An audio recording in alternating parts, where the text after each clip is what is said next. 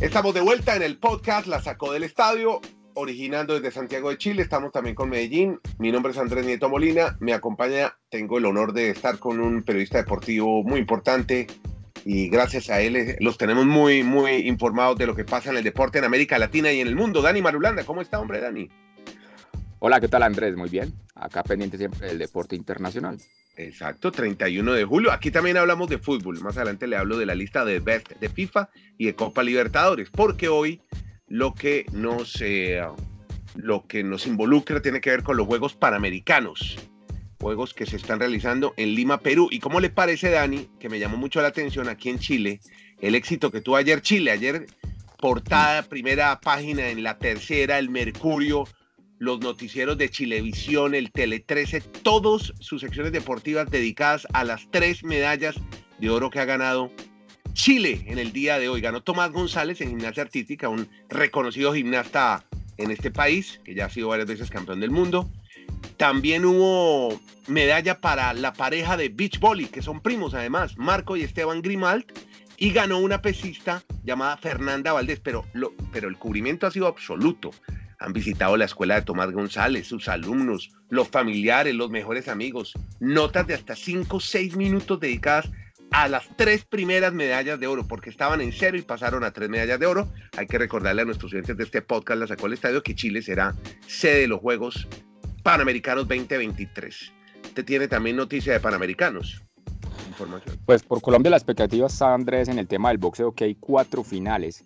Y sobre todo el tema de Juvergen Martínez, que y me atrevo a decir que sin lugar a dudas es de los deportistas que tiene Colombia mejor proyectados a ganar la medalla de oro de los Juegos Olímpicos en 2020 en su categoría, porque lo que viene haciendo en todas sus competencias lo viene demostrando y esperemos acá que primero que todo logre el oro en Panamericanos y siga con esa gran meta de, ¿por qué no?, ser un medallista dorado en los Olímpicos de Tokio. Él fue el abanderado, además, de Colombia en el, en el desfile de presentación del equipo colombiano. Eh, a propósito de un comentario, bueno, lindo el sombrero volteado, pero yo creo que podemos ir como ya cambiando la moda del sombrero volteado, ¿no? Pues es una opinión personal, como tanta moda que hay en Colombia y tantas, tantos artículos tan bonitos. Bueno, en fin, después vendrán eh, las críticas, una editorial propio. Lo va a llamar Silvia Cherazzi o Arraza, yo no sé. No, pero es que ya muy repetido el sombrero, hay también otras cosas muy bonitas para mostrar de Colombia. ¿Qué tal el sombrero aguadeño, por ejemplo? Cambiemos al aguadeño.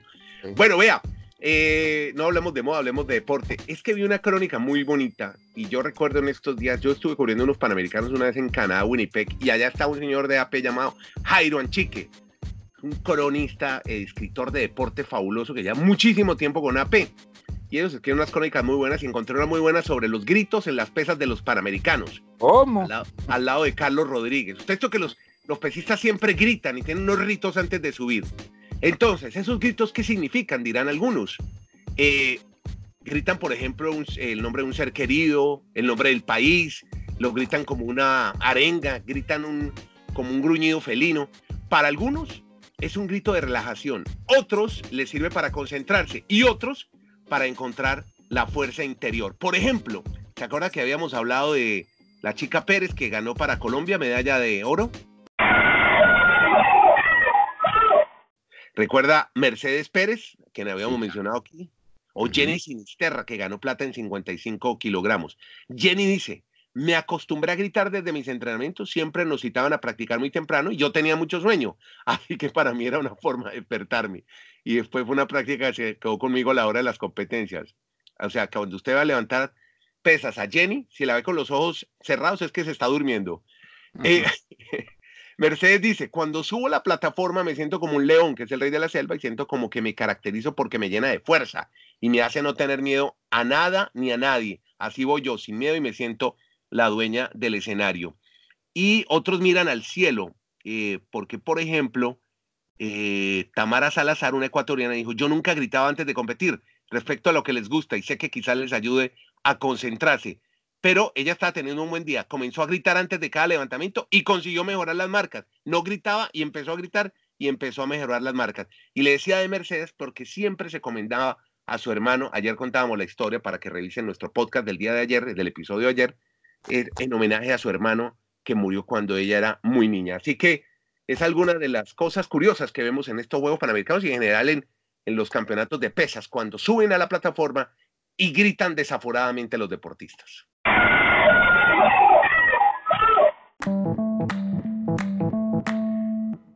Tenemos, Dani, información de la NFL. Por fin comienza la anhelada pretemporada y hay Salón de la Fama. ¿Qué informaciones nos tiene en el podcast de Deportes Americanos? La sacó el estadio del fútbol, del gran fútbol del NFL. Sí, desde este primero de agosto comienza la pretemporada con el juego del Salón de la Fama, donde va a estar el equipo de los Broncos de Denver y los Atlanta Falcons. Acá hay que mencionar, por ejemplo, a Pat Bowlen, que fue el propietario por muchos años de los Denver Broncos y va a ser exaltado al Salón de la Fama el próximo sábado, ese señor que murió en el mes de junio pasado. Y de Tony González, que es uno de los jugadores más reconocidos en la historia de la NFL, por eso va a ser exaltado al Salón de la Fama, jugando con los Chiefs de Kansas City y también con los Falcons de Atlanta. Este ala cerrada tiene el récord de más yardas en la historia de la NFL en esa posición de juego y tiene muchos ancestros o una mezcla, digamos, de antepasados. Sus, padres. González.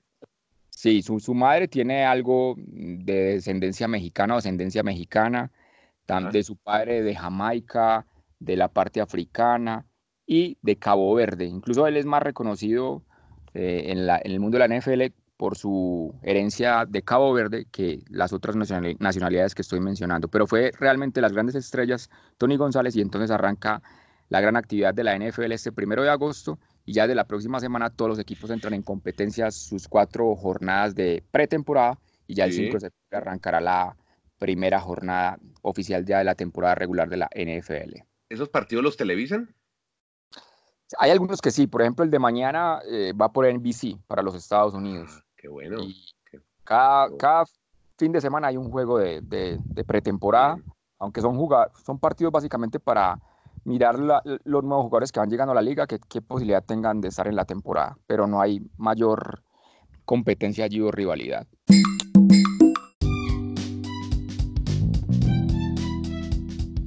Bien, metamos algo de fútbol aquí en este la sacó el estadio, la sacaron Lionel Messi y Virgil van Dijk, son los principales nombres que suenan para ganar el premio The Best de FIFA, nominados que se dieron a conocer hace pocas horas. Recordemos que Luka Modric fue el último ganador.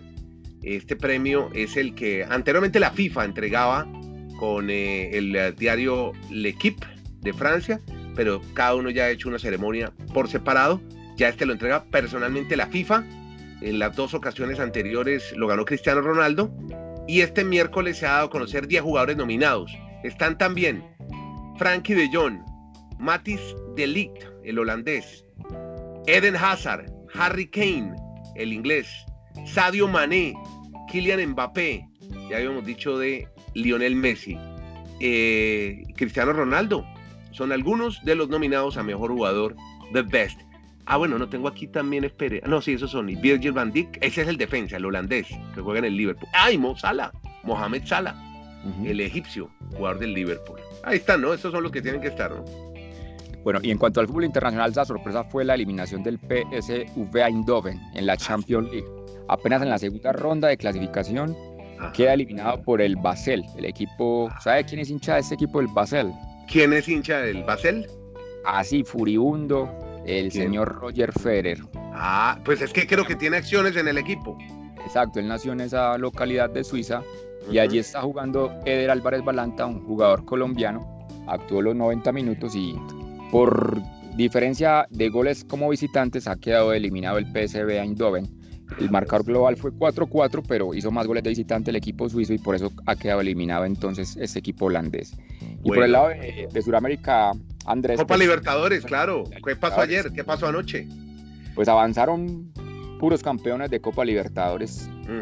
River Plate Liga de Quito y Palmeiras son los tres primeros equipos ya en los cuartos de final de esta edición 2019 de la Copa Libertadores. Hoy se van a sumar cuatro equipos más porque hay duelo entre Cerro Porteño y San Lorenzo, Internacional frente al Nacional Uruguayo, Boca Junior que va a recibir a Paranaense y el Flamengo que tendrá la visita del Emelec. Así que hoy conoceremos ya siete de los ocho equipos que estarán en los cuartos de final con la opción de por qué no llegar a tener ocho equipos en los cuartos de final que alguna vez en su historia hayan ganado ya la Copa Libertadores. Bueno, hizo, se destacaron el partido de River Cruzeiro, el arquero Armani que tapó dos penaltis y Santos Borré que cobró el penalti para River Plate y jugó otro colombiano, Carrascal, le fue muy bien en River Plate. Y, y en el lado Palmeiras, una un par de jugadas polémicas. Eh, he oído a los argentinos criticando al árbitro, el uso del VAR, jugaron contra Godoy Cruz y ganó el equipo brasileño. Goleada, ¿no? Sobre Godoy Cruz. Y Fluminense también tuvo jugador colombiano en eh, la victoria sobre Peñarol. En la Copa Suramericana ya ese torneo. Tony González, que era el Junior, ¿no? Sí, jugador que estuvo en el Junior y que salió del Envigado Fútbol Club.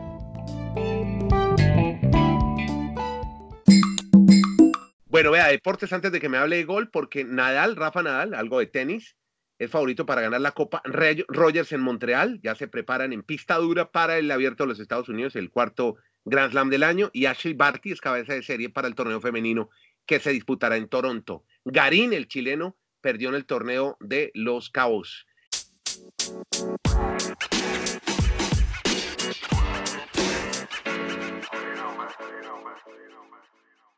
Y por otro lado tenemos noticias de golf, porque algo muy importante puede pasar con golfistas latinoamericanos, con Joaquín Niman y con eh, el colombiano Muñoz. Sí, este fin de semana, desde jueves a domingo, se juega el último torneo de la temporada de la PGA, el Wyndham Championship. Y aquí se van a determinar los 125 golfistas que clasifican a los playoffs, que comprenden tres torneos más. Hay seis latinoamericanos en este momento entre los 125. Por ejemplo, Sebastián Muñoz, el colombiano, está en el puesto 123. Carlos Ortiz, mexicano, está en el puesto 112. Ahí vamos dos entonces en cuanto a América Latina. Joaquín el chileno, está en el puesto 84 de los que Jonathan Vegas es puesto 76. Y nos falta el mexicano Abraham Manser, que es puesto 65. Y el mejor latinoamericano es Emiliano, Grillo, el, argentino que está en el puesto número 60. Lo que intentarán entonces este fin de semana es mantenerse allí entre los 125 y jugar los torneos que a la postre en Atlanta, en el último torneo donde quedarán los 30 mejores del año, pues el ganador de la temporada de la FedEx Cup recibirá un bono de 10 millones de dólares. Ah, no me diga. ¿Y este torneo de Atlanta se juega en eh, qué época?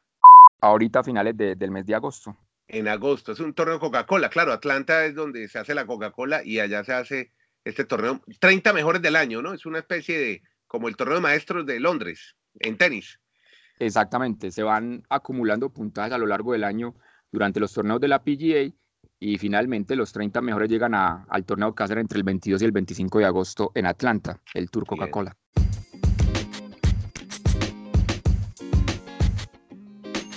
Bueno, ya para el cierre este podcast la sacó del estadio.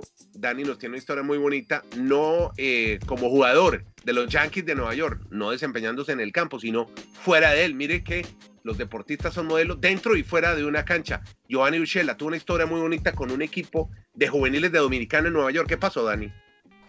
Resulta que un empresario de béisbol dominicano invitó a un torneo en Nueva York a equipos de diferentes regiones de América Latina y un equipo de chicos colombianos pues llegó a Nueva York pero no tenían ni la alimentación ni el hospedaje para estar durante esa semana en territorio de Nueva York. Entonces Giovanni Urchela les ha ayudado allí con esta manutención para los chicos y también con la posibilidad de ir a ver los juegos de los Yankees al estadio porque realmente era una situación que estos chicos estaban teniendo para vivir como un sueño y que se les O sea, alguien, alguien en Dominicana o en Colombia les dijo, les, les, llevo a los pelados a Nueva York, van a jugar un torneo y nada, no había ni hotel, ni comida, ni nada.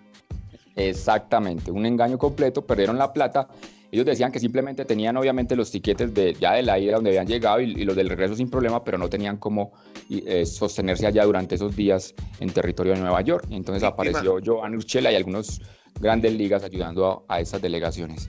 Víctima de estafadores. Eso pasó, o sea, que me acuerdo una historia que hubo también con futbolistas colombianos que los llevan a probarse en equipos argentinos y los meten en unas en unas mazmorras a comer arroz todo el día y los llevan a clubes, pero no hay ni hoteles ni, ni hay unas condiciones humanas para estos jóvenes que se quieren mostrar en equipo juvenil. O sea, es una historia, eh, los papás tienen que tener mucho cuidado con eso, ¿no? Cuando no dejarse embaucar ni engatusar de falsos empresarios que hacen este tipo de ofertas que son muy atractivas, pero en el fondo lo que quieren es llevarse la plata de los papás. Sí, unos muy cándidos y otros muy vivos pasan estas situaciones. Perfecto. ¿Sabemos el nombre del empresario? No, voy a mandarle la denuncia a Julito a ver si la hace la W. Vamos a buscarlo. Sí, hay que hacer la denuncia porque esos tipos van a seguir ahí de avivatos en, eh, engañando más padres. Bueno, Dani, pues hombre, muchas gracias por estar estos minutos aquí con nosotros en la Sacó al Estadio de Medellín. Yo estoy en Santiago de Chile. Dani Marulanda, Demar3 en Twitter, Andrés Nieto Molina. Si quieren etiquetarnos como numeral la sacó al estadio, hacer algún comentario sobre el podcast, bienvenido en cualquier plataforma, Twitter, Instagram, lo que quieran. Si quieren hacer algún comentario sobre esto que hacemos diariamente, este diario de la sacó al estadio. Gracias, Dani. Gracias, Andrés. Seguimos acá en contacto en este podcast.